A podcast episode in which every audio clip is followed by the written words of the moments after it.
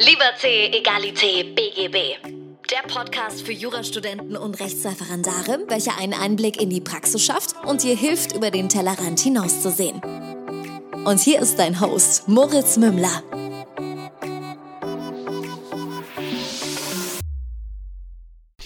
Servus und herzlich willkommen zu einer neuen Folge von äh, Liberté, Egalité, BGB. Mein Name ist immer noch Moritz Mümmler und ich habe den absoluten Stargast zum wiederholten Male hier. Ähm, lieber Herr Professor Lorenz, äh, herzlich willkommen zurück im Podcast. Hallo Herr Mümmler, grüß Sie. Freut mich, Sie zu sehen.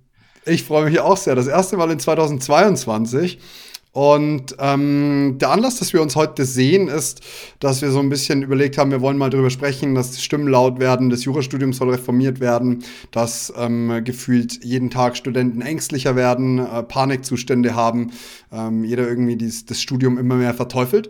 Und äh, wir wollen heute mal darüber sprechen, woher diese Angst kommt, ähm, wie wir die loswerden können und vielleicht sogar gar nicht erst aufkommen muss, weil sie eigentlich unbegründet ist. Da freue ich mich sehr drauf. Was, hast, was haben Sie denn dazu so wahrgenommen in, in Ihrer Arbeit? Naja, also wenn man Social Media betrachtet, insbesondere Twitter, aber auch Plattformen wie Jodel, Instagram und so weiter, ist tatsächlich, das kann man nicht leugnen, ist, ist Angst das forschende Thema im Jurastudium.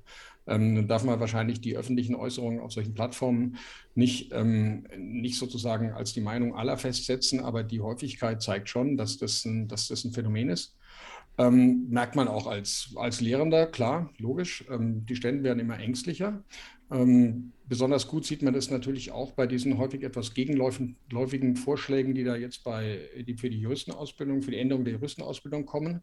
Also Jurreform kennt wahrscheinlich, kennen wahrscheinlich viele, wo man, mhm. glaube ich, jetzt noch abstimmen kann. Ähm, leiten ja mit dem Satz ein, es ist Zeit für eine neue Juristenausbildung und mir scheinen die allermeisten Reformvorschläge tatsächlich von dieser Angst gesteuert zu sein, die Jurastudenten zunehmend, äh, zunehmend haben.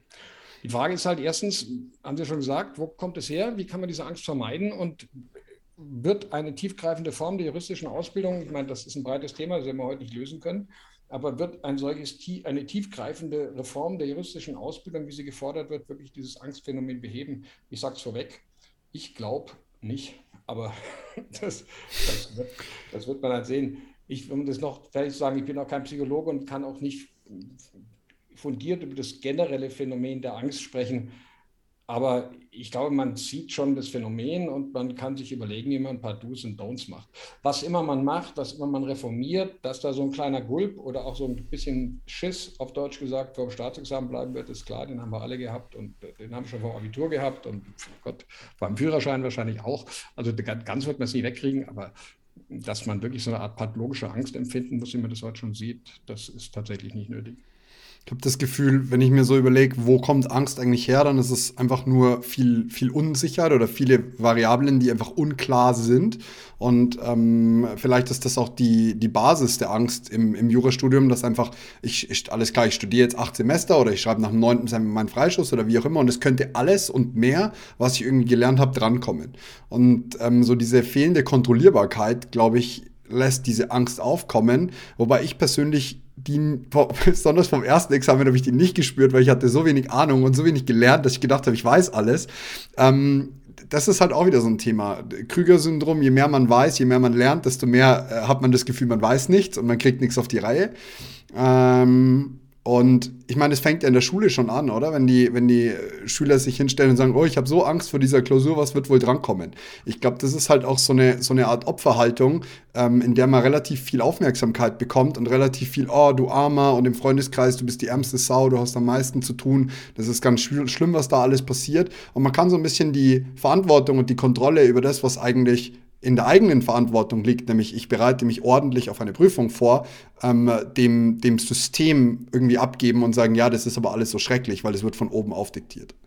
Wobei man jetzt zugeben muss, dass ein Examenskandidat oder eine Examenskandidatin vom Examen flucht und ähm, sagt und, und, so Gedanken hat, die übrigens nicht richtig sind, aber wir haben jetzt schon, ich weiß nicht genau, 260 Bände BGHZ, die muss ich alle wissen. Früher waren es viel weniger, der Stoff wird immer mehr. Ähm, das, die, ich habe ich hab für diese psychologische Reaktion Verständnis und ich glaube, ich habe vom Examen, auch wenn es 100 Bände weniger waren, die dieselbe Überlegung, oder 150 wahrscheinlich Bände weniger waren, die, die, die, die, die, dieselben Gefühle manchmal gehabt, einfach in diesem Frust des Lernens. Also diese normale Ärger und das ist alles, alles verständlich. Die Frage ist, ist tatsächlich, ähm, wie, wie kommen wir dazu, dass man das Ganze angstfrei machen kann? Und ähm, da gibt es zwei Punkte, die mir am Herzen liegen. Also, um es mal wirklich seriös zu sagen, das Thema liegt mir am Herzen, weil ich das beobachte und weil man äh, Jura studieren tatsächlich auch ohne Angst machen kann. Und es gibt eigentlich zwei Themen, nämlich die ein, ein, das eine Thema ist, wie kann ich ähm, Angst vermeiden? Wir werden es gleich sehen, nämlich dadurch, dass ich halt von Anfang an richtig studiere oder in dem Zeitpunkt, wenn ich nicht von Anfang an richtig studiert habe, zu einem bestimmten Zeitpunkt das Ruder rumschmeiße und es dann mhm. richtig mache. Und die andere Frage ist, wie, also auf welche Leute höre ich, auf welche höre ich nicht. Das ist ja jetzt auch durch Corona, dass die Leute natürlich komplett vereinsamt sind, auch sich, sich sozusagen weniger Austausch unter, unter sich haben, natürlich wahrscheinlich noch, noch mehr hochgeschaukelt. Aber es ist auch ein bisschen zu viel Information auf dem Markt. Es gibt, sorry, wenn ich es hier sage, zu viele Jura-Podcasts und zu viele YouTuber, die auf, äh, die da rumhängen. Also wenn, wenn man so durch YouTuber geht und, und schaut, was da für Leute Studientipps geben, da hängen Leute rum, die sind zweimal durchgefallen und haben es dann irgendwie beim dritten Mal arschknapp geschafft. Und jetzt sage ich was Böses und nehme den Shitstorm in Kauf und erdreisten sich, YouTube-Serien darüber zu, darüber zu drehen, wie man studiert, weil sie gerade mit fünf Punkten das Examen bestanden haben. Das können nicht die richtigen Ratgeber sein. Und ich glaube, bei diesem Overflow an Informationen, den wir haben, ist es noch viel schwieriger, sozusagen die Information sich rauszusuchen, der man traut oder auch dem eigenen gefundenen Weg zu vertrauen, weil das ist ja auch nicht ganz einfach, wenn man sagt, so, ich mache das jetzt so. Ähm, natürlich erfindet man es nicht neu, sondern man holt sich die Inspiration irgendwo anders und dann läuft rechts einer, der macht so und links einer, der macht so und der sagt das und der sagt das. Das ist schon verwirrend, ne? dass man dann auf dem Weg bleibt und sich auch nicht beirren lässt. Also das sind sozusagen die, die, die, die, zwei, die zwei Punkte, die, die wichtig sind. Und nochmal, natürlich, vielleicht können wir dann darüber reden, nämlich erstens die Frage, ähm, wie studiere ich das richtig, wie mache ich das richtig, auch wenn ich später das kriege und vor allem, was wird denn eigentlich verlangt? Mhm. Und die, dieser Blick darauf, was wird eigentlich verlangt, zeigt schon, dass vieles von der Angst darin liegt, dass Studierende glauben, dass von ihnen Dinge verlangt werden, die von ihnen gar nicht verlangt werden. Mhm. So sieht es aus. Es ist nämlich viel weniger. Ich möchte da mal unbedingt dran anknüpfen, weil bei mir war es so, ich also das, das klassische Problem meines Erachtens nach von, von Selbstzweifeln, von Angst und so weiter und so fort ist eigentlich regelmäßig der Vergleich. Der Vergleich mit anderen Menschen und äh, Social Media und YouTube machen halt die Möglichkeit, äh, bieten die Möglichkeit, jeder stellt sich selbst im besten Licht dar, was nicht mal böse gemeint sein muss, aber es ist einfach die, das klassische Phänomen. Und alles, mhm. was man dort konsumiert, schaut ziemlich perfekt aus. Das heißt, man sieht Menschen, die in der frühen Bild posten vom Schreibtisch und am Abend und man geht davon aus, dass sie in der Zwischenzeit gelernt haben. Das äh, Schwierige ist aber, ich habe zum Beispiel eine Freundin, die hat ein Kind und äh, bereitet sich gerade aufs erste Examen vor. Ähm, die ist wirklich fleißig, wirklich, wirklich fleißig. Aber hat die ganze Zeit das Gefühl, sie macht zu wenig, weil sie auf Social Media sieht, wie viel mehr alle anderen genau, machen. Und ich sage ihr regelmäßig, du pass auf, wenn du vier Stunden am Tag konsequent kein Handy am Tisch hast, wirklich lernst, dann machst du mehr als 80 bis 85 Prozent aller, die den ganzen Tag irgendwo rumhängen, das Handy in der Hand haben, Bilder knipsen, in die Bib gehen. Es reicht. Vier Stunden am Tag konzentriert daran arbeiten, fünf bis fünfeinhalb Tage die Woche, wie du willst, ähm, reicht völlig aus in meinen Augen. Zumindest für vernünftiges Examen.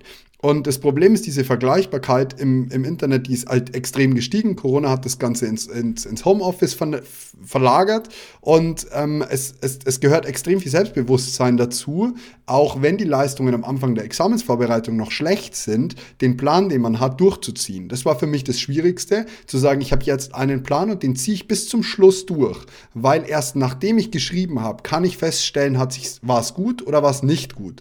Weil wenn ich alle zwei Monate meinen Plan umschmeiße, dann komme ich in so einen ewigen Strudel rein von Unsicherheit, von mehr Unsicherheit und dadurch läuft es nicht. Ähm, so viel waren meine Two Cents, die ich jetzt irgendwie aus meiner Zweitexamensvorbereitung mitgenommen habe. Als einer von den Podcastern, die Examen wenigstens mit sieben Punkten bestanden haben. Das war nicht so gemacht. nein, nein, ich habe es auch nicht böse aufgefasst. Ich meine, Sie ja, sind ja. ja hier zu Gast, deswegen ist es alles gut. Ähm, aber wie würden Sie denn, wie würden Sie denn an dieses, wie studiere ich richtig von, von Anfang an oder ab der Mitte an äh, herangehen. Was Sie, was Sie gerade gesagt haben, ist ja eigentlich vollkommen richtig. Ne? Ich würde jetzt mal die, ob es jetzt vier Stunden, fünf Stunden oder sechs Stunden sind, darüber kann man sich streiten. Das hat auch was mit Tagesform zu tun. Aber ich würde mal behaupten, um hochzugreifen, mehr als sechs Stunden wirklich konzentriertes Arbeiten, alles abgezogen, links und rechts, Ablenkung, Prokrastination, Handy und so weiter. Sechs Stunden netto. Mehr schafft kein Mensch. Mehr schafft mhm. wirklich kein Mensch. Und dafür muss man auch acht Stunden sitzen. Ja? ja. Also ich zumindest muss da acht Stunden dafür sitzen. Und alles andere ist auch richtig, nicht dauernd die Pferde wechseln. Natürlich, ähm, wenn man sieht, dass man ein totes Pferd reitet, sollte man absteigen. Also wenn man zum Beispiel eine gewisse Methode des Lernens hat und dann sieht, Mensch, also man schreibt ja genug Klausuren während des Studiums und auch in der Examensvorbereitung, hoffentlich. Ähm, das ist übrigens auch wichtig und tut viel gegen Angst. Wenn man sieht, also dass hier kommt kein Erfolg raus, dann muss man das Pferd auch mal wechseln. Aber ansonsten alles vollkommen richtig. Und irgendwelche hübschen Bilder von irgendwelchen Instagrammern, die dauernd ihren aufgeräumten Schreibtisch zeigen ähm, oder sich selber in, in, im, im Zeitraffer, wie sie irgendwelche Bücher durchblättern oder am Computer irgendwas tippen, das ist bringt einem überhaupt nichts. Vielleicht räumen wir erstmal mit den Mythen auf. Die Mythen, die auch ähm, zur Angst, für Angst sorgen. Ein Mythos, ersten Mythos Nummer eins ist, andere Studierende sind weder Konkurrenten noch Feinde. Ja, also das ist das, was ja, die, was ja die, diese Angst auch aufstachelt, dieses Links- und Rechtsschauen. Man kann auf andere schauen, insbesondere auf Leute, die man mag. Und wenn die besser sind, dann darf man auch neidisch sein, im Sinne von nicht missgünstig, sondern im Sinne von weißen Neid. Und dann kann man die auch ansprechen und sagen, hey, wie machst du das? Du schreibst hier locker die Klausuren so, ich struggle da. Ja? Also man kann sich Vorbilder holen, aber man soll nicht neidisch sein. Anderes sind keine. Da möchte ich ganz kurz einhaken. Ich ja. habe auch ganz oft das Problem erlebt, ähm, das mal ist so ein Side-Topic von Leuten, die ihre Klausuren nicht scharf geschrieben haben, wesentlich besser waren als man selber und man dann in den Struggle kommt. Also fragt ruhig mal nach, wie machen die das, weil wenn die euch dann sagen, ich habe halt in der Klausur nachgeschaut, dann brauchst du dich halt nicht mehr wundern, dass die besser waren. Das war für mich immer ein ganz, ganz großes Thema im, im ich meine, bei mir war es im Rap so, viele haben die nicht scharf geschrieben, ich schon, ich komme mit vier Punkten raus, die mit sieben, haben an zwei Schlüsselstellen nachgeschaut, was war die bessere Klausur? Wahrscheinlich meine. Ja, ist aber auch wurscht, weil es wiederum der Vergleich ist und der Vergleich ist einfach egal. Ne? Der Vergleich kann was helfen, wenn man, wenn man Freunde und Bekannte hat, mit denen man sich, von denen man sich was abschauen kann oder wo man sich gegenseitig inspirieren kann.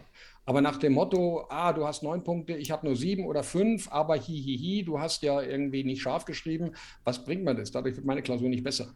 Okay, das, also nochmal Mythos 1, andere Studien sind weder Konkurrenten noch Feinde. Mythos 2, die Anzahl der guten Noten ist in keiner Prüfung limitiert. Die Anzahl der zu vergebenden Punkte ist nicht limitiert. Das ist schon mal das Erste. Das entspannt während des Studiums. Und das, das Zweite ist, ähm, lassen wir mal jetzt kurz die Social Media, da haben wir uns jetzt genug drüber aufgeregt, ja, lassen wir das mal weg, ist das Studium natürlich von Anfang an ernst zu nehmen. Ähm, mit anderen Worten, also ich lese, ich, ich, ich, schaue da rein in die Social Media Geschichten, ne? einfach weil es mich interessiert, natürlich. Und wie viele. Posts Achtung, wir haben hier einen Stalker. Passt nur auf, wenn Lorenz in euren DMs ist. Slide nicht in die DMs, das natürlich nicht. Ähm, also, ja, aber dann kommt immer so, ähm, was man doch ganz häufig sieht, kennen Sie wahrscheinlich auch mit dem, boah, ich bin im sechsten Semester, habe noch nie was gemacht, geht ihr zum Rap, kann man da auch ohne Vorkenntnisse hin und dauernd so ohne Vorkenntnisse, ich habe so Angst und so weiter, seid ihr auch so lost und, und solche Sachen kommen die ganze Zeit. Es ist vollkommen klar und es ist gar, gar kein Bashing sein, wenn einer sechs, sieben, acht Semester pennt, hm, dann wird er später Angst kriegen. Ähm, und vor allem deshalb, äh, weil er, wenn er dann zum Rap geht und sich da zumüllen lässt, zum Beispiel Meinungsstreite. Ja? Oh Gott, ich muss so viele Meinungsstreite auswendig lernen. Sich mit Meinungsstreiten zumüllen lässt, die, in der, die er in der Klausur nicht braucht, dann wird er nervös. In, tatsächlich ist der Stoff, sind die Anforderungen an den Stoff viel geringer, als die ganze Zeit gesagt wird. Das ist übrigens auch das Problem. Ähm, es gab ja jetzt diesen, diesen Aufsatz von Frau Cusi in der, in der FAZ. Ähm, weiß nicht, ob Sie das mitbekommen haben. Ähm, da ging es um diese Einführung des integrierten Bachelor und die hat sich da im Wording tatsächlich ein bisschen vergriffen. Die hat gesagt, der Bachelor sei ein Loser-Abschluss und dergleichen. Ähm, das ist jetzt nicht, also das finde ich, da, die, hat's ja, die, die, hat der Sache keinen Gefallen getan äh, damit, ja, das hat sicherlich nicht. Und dann äh, ging natürlich, gerade Twitter ist explodiert äh, nach dieser Geschichte. Aber in einem hat sie natürlich recht, äh, nämlich dass ein Studium etwas ist, äh, das erstens von Anfang bis zum Ende verfolgt werden sollte und zweitens, dass die Repetitoren das Ganze hochschaukeln, diese Angst. Und es ist wirklich tatsächlich so. Also wir haben ja schon mal Podcast gemacht über wie lerne ich richtig, deswegen müssen wir das jetzt nicht alles wiederholen. Aber so ein Blick in die JAPO kann extrem viel helfen. Ja. Ich finde, um, um, Angst oder ein weiteres noch, sorry, dass gerade noch so unstrukturiert ist, diese ganzen Infojodels, was muss ich eigentlich haben, wann kann ich mich zum Examen anmelden, was muss ich eigentlich bestehen? Das, man, face it und du hast keine Angst mehr davor. Das Wichtigste ist zunächst mal die Prüfungsordnung lesen und sich zu informieren. Dann, da fallen schon viele Mythen weg. Allein schon, wenn man sich den Prüfungsstoff anschaut, in Bayern 18 Japo für das erste Examen, sieht man, was man nur in den Grundlagen braucht, wo man etwas wehrmessen muss und dergleichen. Dann ähm, einfach von Anfang an das Studium richtig verfolgen, Vorlesungen versuchen, besuchen und nicht einfach sagen, ja, ich bin ja nicht so ein auditiver Typ, ich mache das lieber zu Hause. Das macht man dann doch nicht. Die, keine Vorlesung ist so schlecht, dass man nicht weiß, dass man nicht sieht, was man alles nicht weiß. Ähm, man lernt Leute kennen und, und, und, und, und. Wahnsinnig wichtig. Vorlesungen nachbereiten. Natürlich. Es darf auch, wie gesagt, da sollte es keine Ausreden geben. Nicht vor Büchern davonlaufen. Ähm, frühzeitig Klausuren schreiben. Wenn man das macht, dann wird man natürlich vorm Examen noch die, diesen, diesen Gulp verspüren. Hm. Wird es wird nicht mehr überwältigend. Also ich, ich möchte da mal vielleicht eine Metapher bauen, wenn ich halt meinen Müll vier Jahre lang nicht vor die Tür bringe, dann wird irgendwann meine Wohnung auch sehr zugemüllt sein und dann wird es auch sehr überwältigend sein, die auf einen Tag zu beseitigen. Ähm, sollte ich mich dann doch entscheiden und zu sagen, alles klar, ich hätte jetzt gern wieder eine saubere Wohnung, dann muss ich halt leider ganz genau und stupide anfangen, einen Müllsack nach dem nächsten nach unten zu tragen. Und das ist halt auch das Thema, da strukturiert ranzugehen. Ähm, das, das hat mir zum Beispiel geholfen, weil ich war, ich war wirklich kein Penner im Studium, ich war aber auch auch keiner von den Superfleißigen. Ich habe geschaut, dass ich alle Klausuren, die ich schreiben muss, geschrieben habe. Mehr habe ich aber auch nicht gemacht. Und saß dann irgendwann da und habe irgendwie ein Jahr nichts gemacht gehabt und stehe auf einmal vor der Aufgabe Examensvorbereitung und stelle fest, was mir eigentlich alles fehlt. Und dann bin ich halt hergegangen und habe gesagt, alles klar, Bestandsaufnahme, was fehlt mir denn eigentlich alles? Und wie kann ich das in einer vernünftigen Zeitrahmen machen? Also mir wirklich auch über diese Bestandsaufnahme einen Plan kreiert, wie komme ich da hin? Und was ich, ich habe das Gefühl, ähm, Angst und Panik und, und vor allem wirklich Panik kommt auf, wenn man sich den, den, großen Berg anschaut und sagt, wie soll ich das bewältigen? Wenn man aber anfängt, das in kleine Steps zu packen, dann wird es auf einmal bewältigbar. Das ist wie wenn ich vor einer Wanderung stehe und sage, alles klar, ich habe 1800 Höhenmeter vor mir, wie zur Hölle soll ich das machen? Und auf einmal läufst du einfach los, bist bei 900 und denkst, ich habe die Hälfte geschafft, dann bist du bei 1,5, dann denkst du das ist schon anstrengend, aber die letzten 300 schaffe ich auch noch irgendwie. Und so ist es halt. Ähm, an der Stelle äh, ganz kurze Unterbrechung für diese mega coolen Shirts äh, von äh, Professor Lorenz und mir. Äh, unter www.theloyalone.de bekommt ihr die geilste Jura Streetwear, die ist auch reduziert. Und ich würde sogar behaupten, äh, Professor Lorenz kann sagen, die T-Shirts sind echt gut, weil er hat schon seit einem Jahr sein Shirt. Ja, auch waschmaschinenfest. waschmaschinenfest, äh, ganz mit, nicht mit der Hand waschen. Nein, back to topic. Ich wollte nur ganz kurz ein bisschen ja. Werbung machen. Ähm, dieser integrierte Bachelor, lassen Sie uns darüber mal bitte sprechen. Was, was wird da gefordert? Ich Bachelor noch einen Moment zurück, Jimmy. Selbstverständlich. Ich will, ich will, noch eine Sache sagen, äh, weil Sie gesagt haben, ja vollkommen richtig mit diesen, mit diesen, mit diesen kleinen Steps. Also der, die, die, die Bergwanderung mit den 1800 Höhenmeter ist, ein, ist ein, wirklich ein gutes Beispiel. Ähm, Natürlich nutzt diese Aussage keinem etwas, der jetzt im sechsten, siebten, achten Semester ist und diese Examensbereitung, Vorbereitung vor sich hat. Aber vielleicht noch mal zwei Dinge dazu. Erstens, für diejenigen, die noch nicht so weit sind, kann ich nur sagen, ich finde diese Aufteilung des Studiums in Studium und Examensvorbereitung schon mal ungeschickt. Die Examensvorbereitung, und das sage ich jetzt zur Entspannung und nicht zum Stress, beginnt im ersten Semester. Wenn man sich das nämlich klar macht, dass man ähm, ab dem ersten Semester sozusagen der Weg zu diesem Staatsexamen führt und man diesen Weg natürlich mit einigen Pausen dazwischen, aber steady geht, ich bleibe mal bei diesem Bild, dann sind die 1800 Höhenmeter verteilt über über acht, neun, zehn oder was haben wir jetzt, glaube ich, Durchschnitts haben wir mittlerweile, glaube ich, elf sogar ähm, durchschnittlich Semester, ähm, ist, dann gar nicht mehr, ist dann gar nicht mehr so wahnsinnig weit. Äh, und das vermeidet tatsächlich Panik. Und dieser Eindruck, den viele, also was ich immer wieder höre, sind so Sachen wie, ja, die Studienzeit ist unsere schönste Zeit des Lebens, die versauen wir uns doch die ersten sechs Semester nicht mit, äh, nicht mit Lernen. Und ähm, beim Brett geht es ja erst richtig los, kann man da auch mit null Vorwissen rein. Und wer sowas macht, wird am Ende Angst verspüren. Wer das nicht macht, und dazu muss man kein Asket sein, sondern hat noch richtig viel schönes Leben, sondern einigermaßen am Ball bleibt von Anfang an, wird auch eine Examensvorbereitungsphase haben, aber die, äh, in der wird er tatsächlich wiederholen. Und vieles, ähm, was, wo andere sagen, ja, das habe ich bis dahin sowieso wieder vergessen, ist unter der Oberfläche und, Oberfläche und kratzt dann wieder hoch. Also breit, aber flach lernen, von Anfang an dabei sein, keine Streitstände auswendig lernen, Systematik lernen, ähm, Klausuren schreiben, üben und nicht auf den Rep hören. Es gibt ja gute Gründe, zum Rep zu gehen, aber wenn ich mir Repetitorunterlagen anschaue, die heizen die Angst, vor allem mit diesen ganz furchtbaren Streitständen und mit diesem Detailwissen, das im Examen nie verlangt wird. Als Korrektor, wenn ich so eine Klausur lese und ich höre schon dieses Wording, eine Ansicht sagt, die andere Ansicht sagt. Das ist furchtbar langweilig, ist ein Jura und macht keinen Spaß und so muss man es auch nicht haben. So, jetzt aber zurück zur Frage. Entschuldigung. Da, nein, ich werfe da ganz kurz noch was mit ein. Und zwar äh, ist es in meinen Augen genau wie Sie sagen. Ich habe während, während der Examensvorbereitung extrem viel Zeit gehabt zu arbeiten und Freizeit zu haben. Das ist alles möglich und das liegt nicht daran, dass ich so unfassbar fleißig bin, sondern an sich bin ich ein stinkfauler Typ. Ähm, das Problem ist, ich habe auch früher so gedacht, ja, hm, studieren, da sagt immer jeder, das ist die entspannteste Zeit. Ich sehe das ein bisschen anders. Nimm, man, warum, warum gehen wir nicht her und sagen, alles klar, dann nimm dir doch nach deinem Studium Jahr Zeit oder zwischen ersten und zweiten oder was auch immer, aber nicht davor, bevor du irgendwas geleistet hast, gehst du doch auch nicht her und sagst, ich mache jetzt erstmal Pause, sondern du lieferst halt erstmal ab, machst eine gewisse Zeit was und irgendwann kommst du an den Punkt, wo du sagst, okay, ich habe hier ein paar Schäfchen ins Trockene gebracht und jetzt kann ich ein bisschen äh, langsamer treten und mir Zeit nehmen. Und ich persönlich habe so gemacht. Ich bin jetzt gerade so auf, auf Teilzeit irgendwie am Arbeiten, ähm, aber halt nach dem zweiten Examen. Ich habe das so schnell es geht durchgezogen, bin 27. Wenn ich jetzt mit 28, 29 als Rechtsanwalt anfange, dann bin ich immer noch nicht alt. Und das ist genau das Thema. Und wenn ich aber das Ganze schon mit 21 mache, bis 23 rumpimmel, habe ich irgendwie aufgehört zu verstehen, wie lerne ich richtig, wie bin ich aus diesem, in dieser Struktur drin. Das wird für mich auch nochmal sehr hart, wieder in eine 40, 50, 60 Stunden Woche zurückzukehren. Aber ich bin an dem Punkt, wo ich sage, okay, ich habe aber schon wichtige Teile irgendwie, zumindest mal für mein Lebensalter und meinen Lebensabschnitt, geschafft und, und positioniert.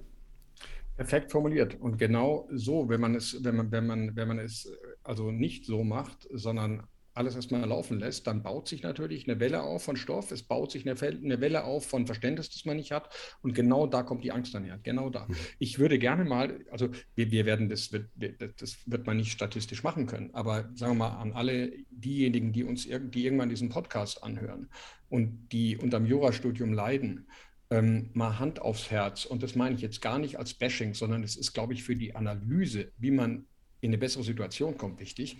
Mal Hand aufs Herz die Frage, bin ich da nicht auch zum guten Stück selber schuld oder leide mhm. ich wirklich nur an den Umständen?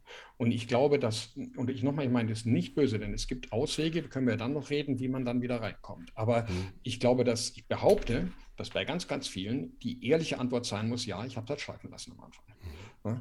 Und wenn man das sieht, dann hat man auch, und ich finde das gut, keine Ausrede mehr, ah, das böse System und das Jura-Entschuldigung kann man ja gar nicht empfehlen und ich habe psychische Ängste und dergleichen, sondern dann kann man sich auch fragen, woher kommen diese Ängste? Und äh, wenn man dann sieht, ja, die kommen davon, ähm, dass ich am Anfang des Studiums, aus welchen Gründen auch immer, nicht hinreichend gut studiert habe. Das kann ja auch mal aus, es muss ja nicht Faulheit oder sonst irgendwas sein. Alle möglichen Gründe kann es haben. Es gibt Leute, die kommen aus Familien ohne ähm, ohne akademischen Hintergrund, die haben möglicherweise nicht den Rückhalt von zu Hause, die haben auch nicht die Anleitung von zu Hause. Ne? Wenn man Vielleicht auch jemand, der viel arbeiten muss nebenher, um sich sein so. Studium zu finanzieren, ist alles drin. Genau, aber wenn man sich mal selbst analysiert und sagt, so, daran liegt es, dann hat man auch keine Ausreden mehr und kann genau an diese Dinger drangehen. Dann kann man übrigens in jeder Phase des Studiums, ähm, Regelstudienzeit ist ja abgeschafft, ne, kann man tatsächlich auch diese Angst wieder abbauen. So, das wollte ich nur noch mal ergänzend dazu sagen. Jetzt Gibt einem übrigens auch viel Kraft zurück, wenn man natürlich, eben nicht, nicht dem System erlegt, nicht dem der oben diktierten vom Landesjustizprüfungsamt erliegt, sondern wenn man selbst in Verantwortung ist und sagt, so, alles klar, Handeln. man ja, kommt ins Handeln und dann geht die Angst weg. Ganz genau. Ich weiß, wovon ich spreche, habe ich Immer wieder in meinem Leben. Ja? Mhm. Genau so ist es. Ja. Mhm. So, was hat es mit dem Bachelor auf sich? Naja, also es ist ja so, und darum ging es ja in, in, diesem, in diesem Artikel in der FAZ, der so viel Welle gemacht hat, ähm, dass gefordert wird, und ich glaube, in, in, Bundesländern, in denen gerade gewählt wurde, ich glaube in NRW und in Schleswig-Holstein steht das, glaube ich, sogar auch im Koalitionsvertrag, Und es, man muss auch sagen, es gibt Fakultäten, die haben das schon. Mannheim macht das zum Beispiel und ich glaube, die Leuphania in Lüneburg auch. Also die Frage, äh, ob man nicht einen integrierten Bachelor macht, sodass man einen Bachelor of Law hat, bevor man quasi ins Staatsexamen geht oder zeitgleich damit, wie auch immer das so in dem Einzelfall organisiert, sodass man, wenn man im Staatsexamen durchfällt, also endgültig durchfällt, mhm. dass man dann nicht, wie es immer so schön heißt, mit Führerschein und Abitur im Leben steht, und sonst eben gar nichts hat. Wobei ich mal ganz kurz sagen muss, da fliegen in der Diskussion ganz, ganz viele falsche Zahlen rum. Wir mögen zwar Durchfallquoten von 25 bis manchmal 28 Prozent haben in einem Prüfungsdurchgang, hm. ähm, letztlich endgültig durchfallen sind es unter drei Prozent. Oh wow. Ja, also jetzt fürs erste Staatsexamen gesehen. Im zweiten sind es, glaube ich, noch weniger. Wobei ehrlicherweise man sagen muss, diese, auch diese, diese Zahl, mit der ich jetzt hier komme, unter der Unsicherheit leidet, dass nicht erfasst werden diejenigen, die nicht nochmal antreten. Also das die, wollte ich gerade fragen. Ja, das wollte ich also fragen. Diese Zahl gibt es offenbar nicht. Wundert mich, warum sie nicht gibt keine Ahnung, blicke da, blicke da nicht ich, durch. Ich muss sagen, 3% kommen mir ein bisschen wenig vor, ehrlich gesagt. Ja, also die Zahl stimmt, die Zahl stimmt okay. nochmal, aber diejenigen, die entmutigt gar nicht mehr antreten, sind dabei nicht drin und deswegen muss man auch diese Zahl relativieren. Mhm. Aber das zeigt schon mal einen großen, großen Unterschied in der Diskussion. Ja, aber das nur am Rande. Ja, jetzt geht es also um die Einführung eines solchen integrierten Bachelor, ähm, sodass man halt dann zumindest noch einen Bachelor of Law hat und das soll als Rezept dienen, dass das Jurastudium weniger angstbefreit wird. Mhm. Ich, ich glaube ja, dass die Angst, die ja Leute, die, die gibt es, die zu leugnen wäre vollkommen falsch, sehe ich tagtäglich. Ähm, aber dass diese Angst weniger an dem Jurastudium liegt, wie es jetzt aufgebaut ist, sondern eher an den, ja, am, am Narrativ, also an den Meinungen, die es über das Jurastudium gibt, die diese Angst schüren. Ja? Ähm, mhm. an, an, an, an, an falschen Bildern vom Jurastudium, nicht am, am Jurastudium selbst. Ob man jetzt, ob jetzt so ein Bachelor wirklich was bringt und ob der Angst wegnimmt, das weiß ich nicht. Ich habe das habe auch jetzt nicht irgendwie eine feste Meinung, dass das auf alle Fälle falsch wäre, so einen Bachelor zu machen. Und ich würde auch nie im Leben sagen, das ist ein Loser-Abschluss. Aber das ist das, was die Frau Professor Cusi, die ist die Vorsitzende des Juristenfakultätentages, ja ausdrücken wollte, ist, und das kann man auch feiner sagen, das gebe ich gerne zu, äh, dass es keinen Markt für so einen Bachelor gibt. Dann hm. kann man sagen, ja gut, dann gibt es halt keinen Markt, vielleicht wird sich der Markt danach richten. Ähm, das ist kein Grund, das ist kein Grund, ihn nicht zu machen. Also das ist gerade sozusagen die Lage der Diskussion. Meine ich habe da gerade so einen ja. Gedanken im Kopf. Ähm, es hat bei, äh, vielleicht ist das völlig off-topic, Sie können mir gerne sagen, was Sie dazu meinen. Ähm, äh, bei Apple gab es lange eine Aktion für einen MacBook, wenn man kauft, kriegt man Kopfhörer dazu. Und auf einmal findet man auf eBay Kleinanzeigen total viele von diesen Kopfhörern, die völlig unter Wert verkauft werden. Unter Wert. Äh, die wurden mal für 200 Euro gehandelt, jetzt findet man die für 75 Euro. Warum? Weil es sind so viele auf den Markt geschwemmt worden, dass die nicht mehr wirklich wertvoll sind, weil es zu viel Angebot und zu wenig Nachfrage gibt. Das ist der erste Gedanke, Gedanke, den ich habe, wenn man sagt, alles klar, und jetzt kriegt jeder, der irgendwie da, das nicht mhm. durchgepackt hat, kriegt dies, dieses, diese, diese Auszeichnung und auf einmal ist die Auszeichnung nicht mehr viel wert, weil vielleicht die Hürde zu gering war, ohne ja, dass ich das jetzt ja. durchdacht habe. Aber das ist nur so ein erster Impuls. Also die, die Frage, ob das Ding was wert ist, ist, ich hab, bin da auch sehr skeptisch, um es zu sagen, aber das ist spekulativ. Möglicherweise gibt es einen Markt dafür, aber möglicherweise ist es ja auch schon fürs Selbstwertgefühl mhm. der Betreffenden nicht schlecht, wenn sagen kann, ich habe jetzt zehn Semester studiert oder elf Semester, aber ich habe wenigstens einen Abschluss. Ne? Äh, einfach um dieses Ich bin ein Versagergefühl wegzuhauen. Wenn es nur das ist, finde ich, ist es kein Argument dagegen. Mhm. Ich habe ein fettes Problem mit dem Bachelor, der, nochmal, ich bin jetzt, fühle mich da jetzt keiner Fraktion zugehörig, aber eins macht mir, jetzt sind wir beim Thema Angst, wenn ich von diesem Bachelor höre, mhm das, man kann ja nicht einfach sagen, so, also jeder, der sich jetzt zum Examen angemeldet hat oder scheinfrei ist oder so, dem gehen wir halt jetzt, oder angetreten ist, wie auch immer, dem hauen wir jetzt halt diesen Bachelor, gehen wir diesen Bachelor mit. Und dann wäre es möglicherweise tatsächlich ein Loser-Abschnitt. Aber so kann ein, ein Loser-Abschluss, aber so kann ein Bachelor-Abschluss gar nicht ausschauen, denn das ist ja ziemlich verrechtlicht. Ähm, jetzt unabhängig davon, ob im Bologna-System. ECTS und so, glaube ich, ja. Ja, genau. Also ECTS, Punkte sammeln und dergleichen. Und so ein Bachelor kann nur so laufen, wenn man ihn organisiert, und das ist eine ziemlich komplexe Angelegenheit, kann nur so laufen, dass von Anfang an im Studium begleitende Leistungen gebracht werden, hm. die was zählen.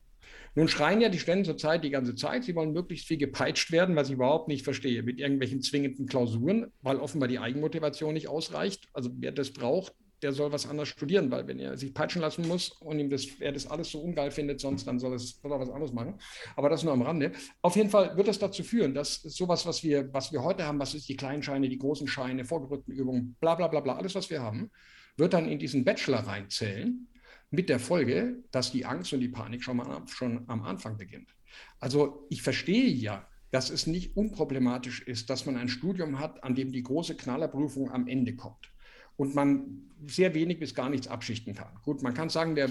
Insbesondere, wenn die vorherigen Prüfungsleistungen absolut unlimitiert sind. Ja, es gibt genau. ja genug Scheinklausuren, die kann ich einfach schreiben ohne Ende, so oft ja, ich will. Das ist richtig. Aber erstens gibt es ja noch den Schwerpunkt. Also der ist ja nur wirklich abgeschichtet und der zählt immerhin 30 Prozent. Das ist ja nicht mhm. nichts. Die andere Frage ist die, ähm, will ich wirklich während des Studiums diese Angst und Panik schon von Anfang an haben, ein komplett verschultes Studium, da bin ich mir exakt nicht ganz sicher. Und ich sage das tatsächlich so bewusst, weil ich noch keine endgültige Meinung habe. Aber ich habe Angst davor, dass sich die Studierenden im Studium nicht mehr die Zeit nehmen werden, in was reinzukommen. Denken wir doch mal an die ersten vier Semester bis wir das kapiert haben, wie man Gesetz liest, bis man eine Ahnung hat, so ein bisschen, wie ich mit der Systematik, diese berühmten Grundlagen, mit denen man jede mhm. Klausur äh, lösen kann, stimmt auch, aber diese Grundlagen müssen ja irgendwo herkommen. Ja, und die werden, wenn es im idealen Fall, im Idealfall werden die in den ersten vier Semestern gelegt. Was haben wir am Anfang für einen Mist gelernt? Was haben wir für scheiß Klausuren geschrieben? Also ich zumindest. Ja, wenn ich mir überlege, dass die alles was zählen, dann fange ich vom Anfang an schon an, auswendig zu lernen. Da wird, werden die Repetitoren dort einsteigen. Ich glaube, dass der Stress sehr viel größer wird. Das ist meine große Angst vor, vor, vor diesem Bachelor.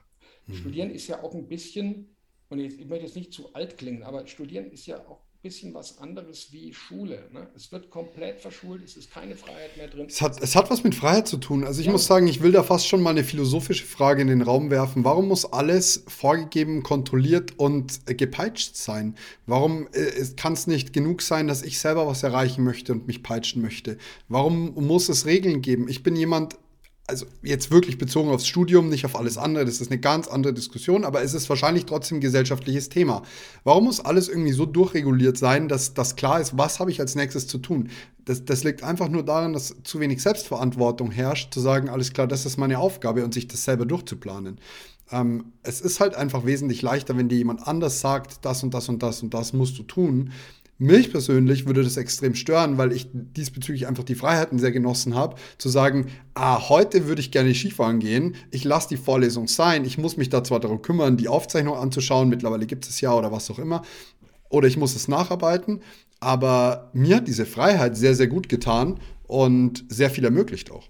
Wobei, also sehe das auch so, also, aber wobei man sagen muss, das Jurastudium ja ohnehin schon, und das ist jetzt auch nicht so schlecht, einigermaßen verschult ist. Ne? Also Mittlerweile ja. Und das, wurde und das finde ich auch ganz gut. Ich meine, da kommen zum Teil 17-Jährige oder lass sie 18 sein, ähm, ins Studium, da ist man schon froh, wenn man die Hand genommen wird. Also jemanden da so, ins, ich weiß nicht, ich habe ich hab schon mal erzählt, ich habe ja zunächst als Germanistik studiert und da wurde man in so ein, so ein Becken geworfen nach dem Motto, hier gibt es ganz viele schöne Lehrveranstaltungen, mach doch mal irgendwas mit mhm. Germanistik. Ja? Also ja. da ist man dann auch kom komplett lost. Also Anleitung und auch Möglichkeiten zur Selbstkontrolle, die halte ich für wichtig. Nur ist die Frage, muss es von Anfang an um Noten gehen, um die, bei denen es um etwas geht? Habe ich große Bedenken bei Jura, nochmal, weil man in dieser Phase auch ein bisschen frei floaten muss, um diese Denkweise zu lernen und dergleichen. Und ja, ich würde mich jetzt wiederholen. Ich glaube, so ein Bachelor würde diese Angst noch viel mehr, noch viel mehr schüren und es noch mhm. verschulter machen. Mhm. Davor habe ich Angst. Mhm.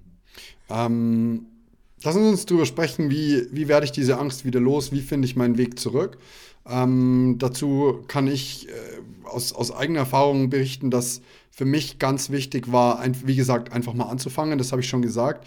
Ähm, vorhin hatten Sie was zu Klausurenschreiben erwähnt. Da war für mich ein großes Thema zu verstehen, dass die Klausurnoten, die ich bekomme, immer zeitversetzt passieren. Ähm, das war immer ein bisschen, das war ein bisschen frustrierend für mich. Also ich habe eine Klausur geschrieben, ich habe mich vier Wochen weitergebildet oder sechs Wochen weitergebildet und dann kriege ich die Note raus. Dann braucht es vielleicht noch mal zwei Wochen, bis ich es schaffe, die Klausur nachzuarbeiten. Auf einmal habe ich einen, vier, einen zwei Monate alten Stand, den ich auf einmal aufarbeite und stehe da und habe da irgendwie drei Punkte geschrieben. Jetzt würde ich vielleicht viereinhalb bis fünf schreiben.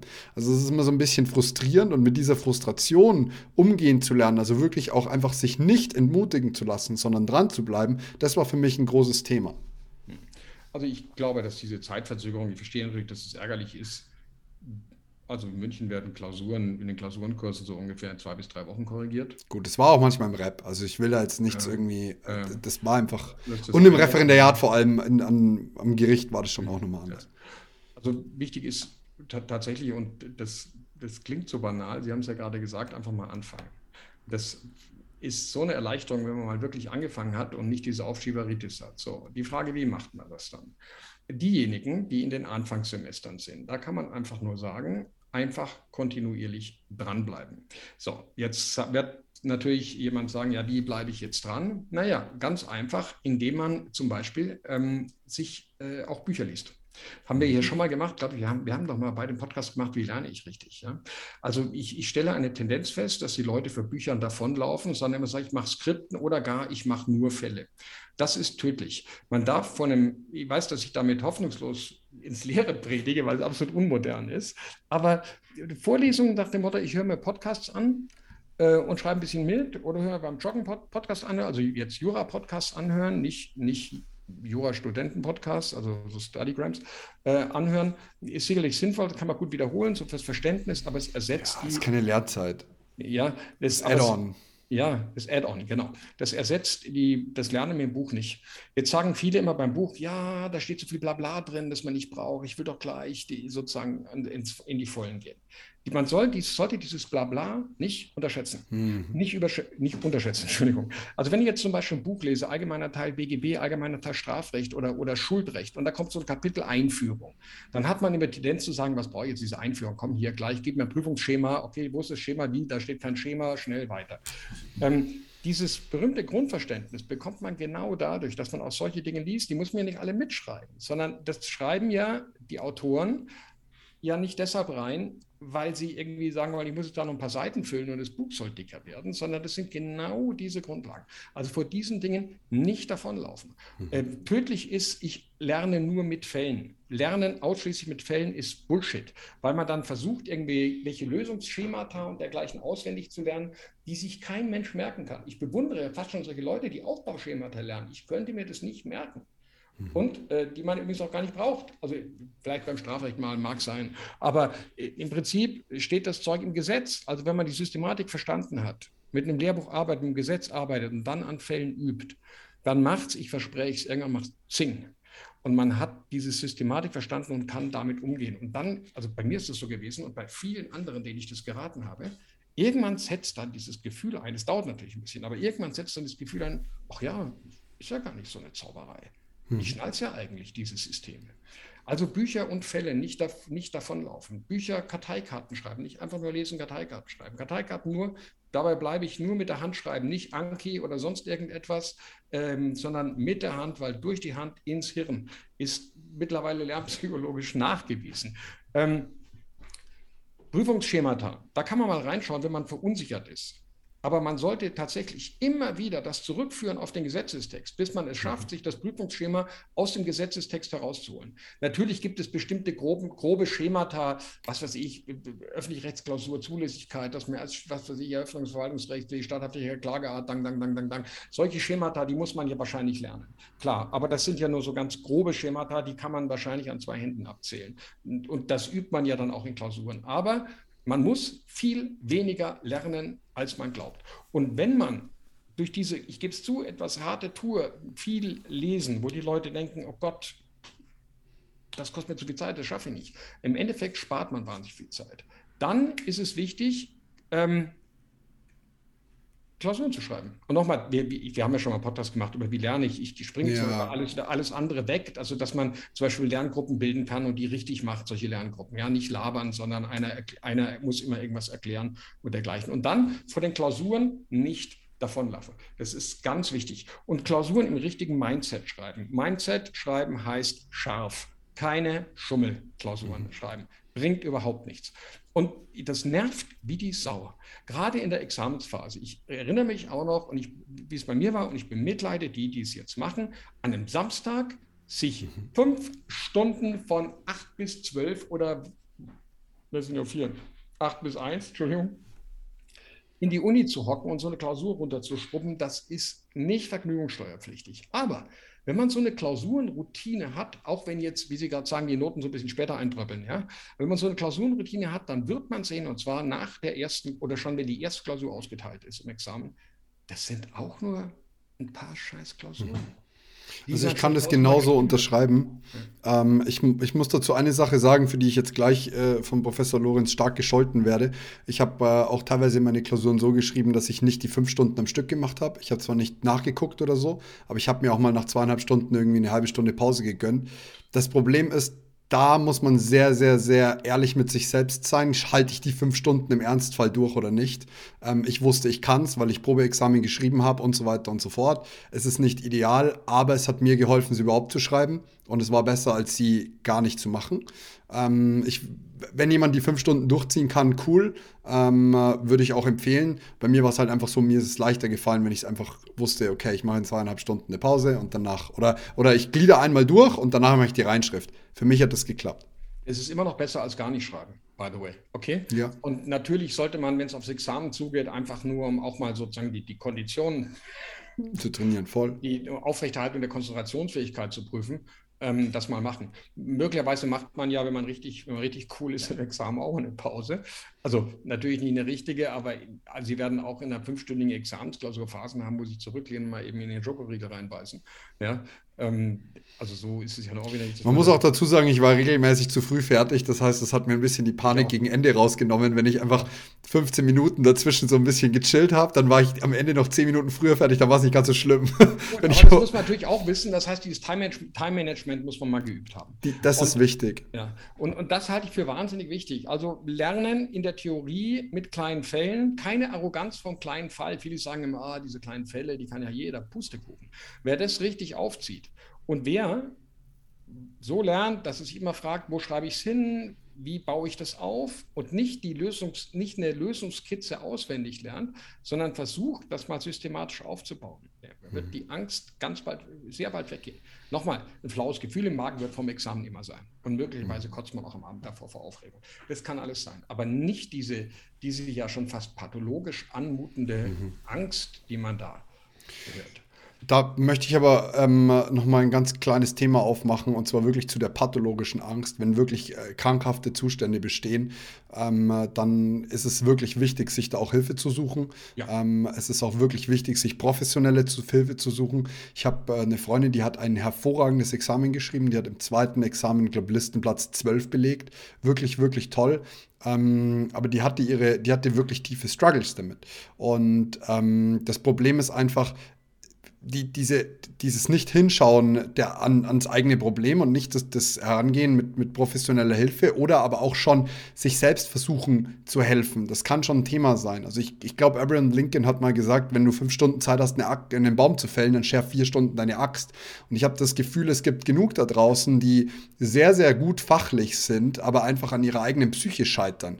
Und dann verstehe ich nicht, warum nehme ich mir nicht mehr Zeit für meine Psyche und weniger Zeit fürs Studieren, weil wenn ich bereits fachlich so gut bin, dass das einfach auch passt, dann ist es wichtig und dann ist es meine Aufgabe, in einer psychischen Verfassung zu sein, dieses Examen auch schreiben zu können. Dazu gehören, es gibt mittlerweile da draußen mannigfaltig ähm, Informationen, Tools, äh, Atemübungen, Meditation, Yoga, was auch immer. Und es hilft nicht bei depressiven, krankhaften Zuständen, aber es ist auf jeden Fall eine Unterstützung, sich selbst in eine psychische Situation zu bringen, wo ich sage, ich kann diesem Druck standhalten.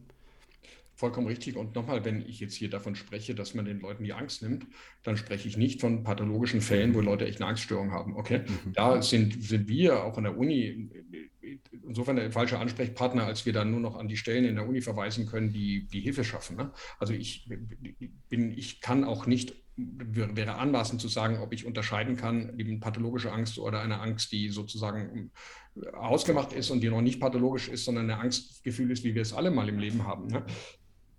Vollkommen richtig. Wer da ein ernsthaftes Problem hat, der soll sich professionelle Hilfe holen und die auch nicht bei YouTube, sondern der soll schlicht und einfach, ich weiß, Therapieplätze sind knapp, aber der soll sich das besorgen und zwar frühzeitig. Ne? Das ist auch Voll, frühzeitig kein, ist wichtig. Das ist sehr wichtig. Ich hatte, ich hatte mal einen Mitarbeiter, der ist, der ist heute Notar, exzellent, wirklich richtig, richtig gut und der hat Schweißanfälle und Zitteranfälle, vor, vor, vor allem vor mündlichen Prüfungen bekommen. Der hatte überhaupt keinen Grund dazu. Hat überhaupt mhm. keinen Grund dazu.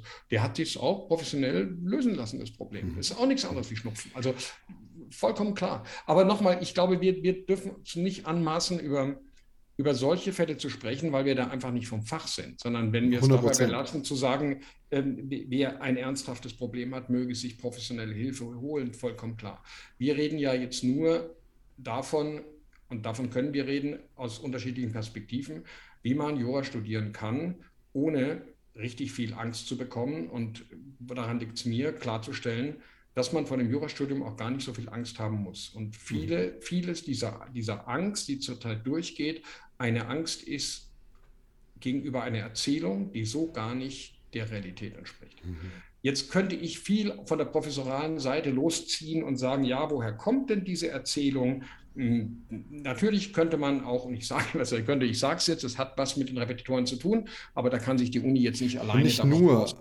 ich hatte nicht da gerade einen anderen Gedanken. Das ist wie Versicherungen, das Spiel mit der Angst. Erstens, ich, ich meine, ich kenne Repetitoren gut, ich verstehe mich mit denen hervorragend, aber das Thema ist einfach, die leben davon, dass die Studenten das Gefühl haben, sie werden in der Uni nicht gut vorbereitet. Genau. Ob sie die Uni gut vorbereitet, sehen sie anders als die. Ich will mir da kein Urteil erlauben, weil es nicht meine Aufgabe ist. Ich. Aber ja, das ist mir schon klar klar, aber ich muss diese, dieses Korrektiv möchte ich schon auch darstellen, ja, ja, einfach zu sagen, es ist äh, mhm. not my thing. Und das andere ist auch, ähm, wir leben auch in einer Gesellschaft, wo ähm, Aufmerksamkeit wichtig ist und Menschen Aufmerksamkeit möchten. Und für Jammern bekomme ich wesentlich mehr Aufmerksamkeit als für, ach, mir geht es eigentlich ganz gut damit. Und das ist halt so ein bisschen, das schürt das Ganze. Das war schon bei meiner Studienzeit so, dass diejenigen, die gesagt haben, oh, hast du das BGH-Urteil gelesen? Die haben natürlich wesentlich mehr Aufmerksamkeit bekommen, weil jeder wollte wissen, wo steht es denn, wo ist es denn? Ach, du bist ja so toll, du weißt es ja alles und so weiter und so fort. Und wenn man sich diese ganzen Mechanismen mal klar macht, dann versteht man, woher kommt es, warum rührt sich das und auf einmal wird man entspannter. Zumindest war es bei mir so. Ich sage mal provokativ, die Leute, die Sie gerade so schön beschreiben, die in der Pause in irgendeiner Vorlesung die ein Maul aufreißen oder irgendwas von einem neuen BGH-Urteil erzählen, die sie wahrscheinlich noch nicht mal im Volltext gelesen haben, sondern auf LTO oder auf Twitter das davon erfahren haben, die können im Regelfall keine Stellvertretung gerade runter subsumieren. Das sind Angebergeschichten. Und das, von solchen Leuten sollte man sich übrigens auch lösen. Man sollte ein Thema Angst auch nicht dauernd beobachten, was machen die anderen. Die Typen, die bis um 22 Uhr in der Bib rumhängen, die lernen da nicht mehr produktiv. Garantiert nicht. Also nicht dieses dieses Vergleichen lassen, sondern seinen eigenen Weg suchen und diesen Weg gehen. Und in diesem Weg darf gerne auch ein Repetitor dabei sein. Und ich bin mir auch ganz sicher, dass nicht alle Repetitoren dieses Geschäft mit der Angst machen. Ich muss allerdings sagen, wenn ich in manche Repetitoren-Skripten reinschaue, wie da Meinungsstreite runterge runtergeballert werden und den Studierenden überhaupt nicht klar gemacht wird, dass sie das in dieser Weise gar nicht brauchen, ähm, das ähm, ist, nicht der, ist nicht der richtige Weg. Und komischerweise ganz viele die vorher aufs Examen geschimpft haben und das unmenschliche Studium, die schlechte Vorbereitung kommen aus dem Examen raus und sagen mir dann, ja, war eigentlich gar nicht so wild, komisch, worauf habe ich mich eigentlich aufgeregt? Ähm, ich will das jetzt nicht runterputzen. Staatsexamen ist jetzt kein Spaß, okay? Ähm, aber es sind halt auch nur sechs Klausuren. Da muss man mal die Kirche im Dorf lassen, wenn man das einigermaßen, drauf hat, die Technik des Klausurenschreibens. Und nochmal Thema Stofffülle. Ihr da draußen, wie ihr jetzt mal für die Bayern und ansonsten im Bundesland selber schauen, unter der Stofffülle leidet. Paragraph 18 JAPO. Ausdrucken, an die Wand hängen, jeden Tag lesen. Das ist und zwar nicht zur Warnung, sondern als Beruhigungspille. Mhm. Da steht so viel drin mit in den Grundzügen, in den Grundzügen, ohne das, ohne das, ohne das, ohne das. Und ich möchte mal wissen, wie viele Leute wirklich genau schon, sagen wir mal, am Anfang des Studiums muss man ja nicht wissen, aber so ab der Mitte des Studiums da schon mal reingeschaut haben und eigentlich wissen, was sie erwartet. Und ich glaube, vieles, ich wiederhole, wir wiederholen uns heute ein paar Mal, aber das kann man nicht oft genug sagen, vieles dieser nebulösen Angst kommt daraus, dass man nicht informiert ist über das, was erwartet ist. Ja. Hilfreich übrigens Un Unwissenheit, Unsicherheit. Examensklausuren werden ja auch veröffentlicht in, in Ausbildungszeitschriften und sonst irgendwie mal so eine Original. Dazu muss ich aber eine Sache sagen: Examensklausuren, wenn man nicht in demselben Termin geschrieben hat und man nicht vorhat, die auf fünf Stunden zu schreiben und zu lösen, ist rund, pures Runterlesen keine gute Idee. Weil das Gefühl, das bei mir immer aufkam, wenn ich diese Examensklausur gelesen habe war so: Oh Gott, oh Gott, war die dieses Jahr schwer. Wenn ich aber mein eigenes Examen geschrieben habe und habe es Freunden in die Hand gedrückt, haben die gesagt: Oh Gott, oh Gott, war das schwer. Und ich so: nee, das geht schon. Wenn du zwei Stunden für die Lösungsskizze Zeit hast und drei Stunden für die Reinschrift, mhm. dann war es nicht mehr so dramatisch. Dieses oberflächliche Lesen, dieses oberflächliche, oh Mann, was steckt denn da alles drin, ist eher ein bisschen angstschürend gewesen aus meiner Ja, Erfahrung. also die, ich meine damit auch vor allem mal die Lösungskizzen lesen, die ja auch mal mitveröffentlicht Fair. werden. Und dann sehen, dass es so ein Himmelzauber eigentlich gar nicht ist und dass fast nie da, oder eigentlich nie jetzt eine neue Entscheidung des BGH diskutiert werden muss. Und wenn man die zufällig nicht gelesen hat, äh, dann nur der Klugscheißer, der damit angegeben hat, mit der Erkenntnis die Klausur bestehen, bestehen kann und man selber nicht. Das ist eben gerade. Das ist nicht Realität. Und äh, die Benotung ist auch nicht so. Natürlich sollten wir mal die 18-Punkte-Skala äh, ausschöpfen, vollkommen klar. Aber ich weiß nicht, wie das Ihnen geht, aber ich stelle ganz viele jetzt Examenskampagne, ja? Mache jetzt gerade mündliches. Da kommen Leute mhm. raus, die wahrscheinlich, also viele haben das gesagt, ich hätte nie gedacht, dass ich mal neun Punkte schaffe. Ich habe so Angst. Und sagen dann hinterher, also dass ich neun Punkte schaffe mit dem, was ich weiß. Also gerade, dass sie sich nicht schämen, so ungefähr. Und sie müssen sich natürlich nicht schämen, sondern mhm. man braucht so viel gar nicht. Man muss nur das Richtige dazu machen. Also ich kann dazu Folgendes sagen. Mein erstes Examen bin ich reingegangen, habe es geschrieben und ich dachte, ich komme mit 6,5 Punkten raus. Ich bin rausgekommen mit einem schriftlich 4,08.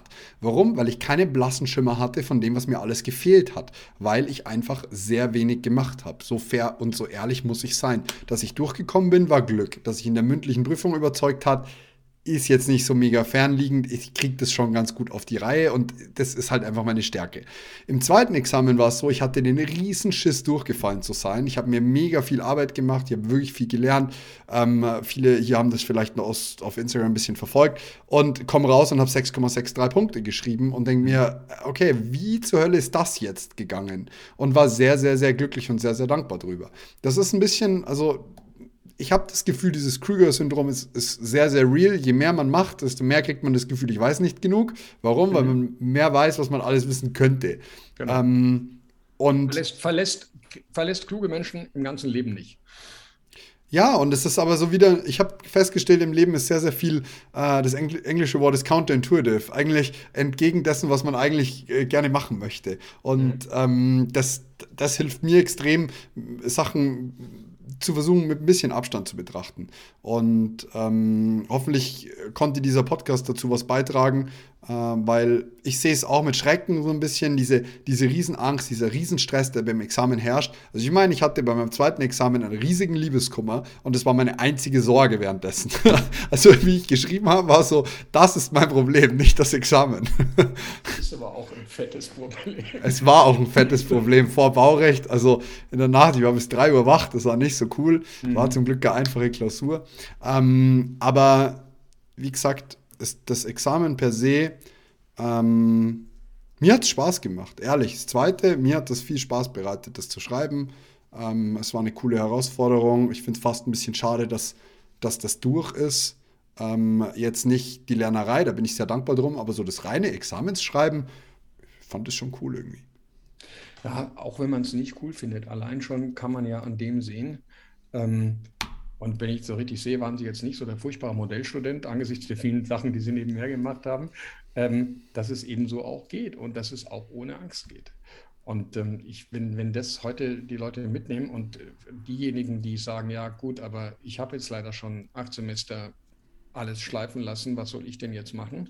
Kann ich nur sagen, es gibt nichts Gutes, außer man tut es, sich nicht ins Examen reinstürzen, mhm. sondern jetzt einfach tatsächlich nochmal systematisch anfangen. Und ob das jetzt mit dem Rap geschieht oder ohne Rap, ist mir persönlich exakt ziemlich egal, also mit Rap oder Unirap. Ähm, wichtig ist es, dass man sich Zeit nimmt, die Basics zu lernen und dass man mhm. sich nicht verrückt machen lässt, von wem auch immer, der einem sagt, man muss jetzt die zehnte Mindermeinung zu irgendwas wissen. Ob das jetzt ein Kommilitone ist, ähm, ob das eine Kommilitonin ist, ob das ein Repetitor ist oder möglicherweise auch mal im Unirep jemand, der es echt übertreibt, soll es ja auch mal geben. Das ist was anderes. Und äh, mhm. das, die, die, Sicherheit sollte man, sich, sollte man sich geben oder einfach sagen, so, ich glaube daran, die Basics machen es und ich will die Basics können. So, bam. Und dann wird jeder das Examen einigermaßen gut bestehen können. Sehr viel wahre Worte. Und zudem, ähm, dass, dass äh, schlaue Menschen dieses Gefühl von äh, Nichtswissen verlässt, hatte ich ein schönes Zitat im Kopf.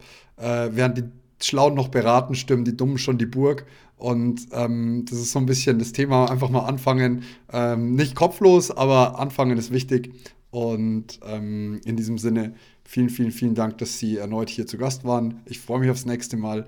Äh, schön, wenn wir da so ein bisschen äh, Licht ins, ins, in die Panikmache reinbringen konnten. Und sehr, sehr gerne Feedback zu dem, zu dem Podcast äh, an Professor Lorenz unter House of Lorenz auf Instagram oder an mich an at The Loyal One. Ähm, weil da freue ich mich sehr darüber, ein bisschen zu lesen, wenn sowas hilft, weil sonst hört man immer nur Mimimi. Mi, mi. Der Lorenz hat schon wieder geschimpft. Geschimpft habe ich gar nicht, ähm, um das klarzustellen. Ich Nein, ich meine, auf Jodel kriegt man. Ach so, Jodel. Vielen Dank, es war echt schön. Sehr gerne, hat Spaß gemacht. Ciao. Bis zum nächsten Mal. Ciao, ciao. Ciao. So.